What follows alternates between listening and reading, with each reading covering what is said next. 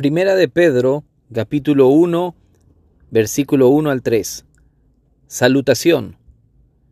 Pedro, apóstol de Jesucristo, a los expatriados de la dispersión en el Ponto, Galacia, Capadocia, Asia y Bitinia, elegidos según la presencia de Dios Padre en santificación del Espíritu, para obedecer y ser rociados con la sangre de Jesucristo, gracia y paz os sean multiplicadas.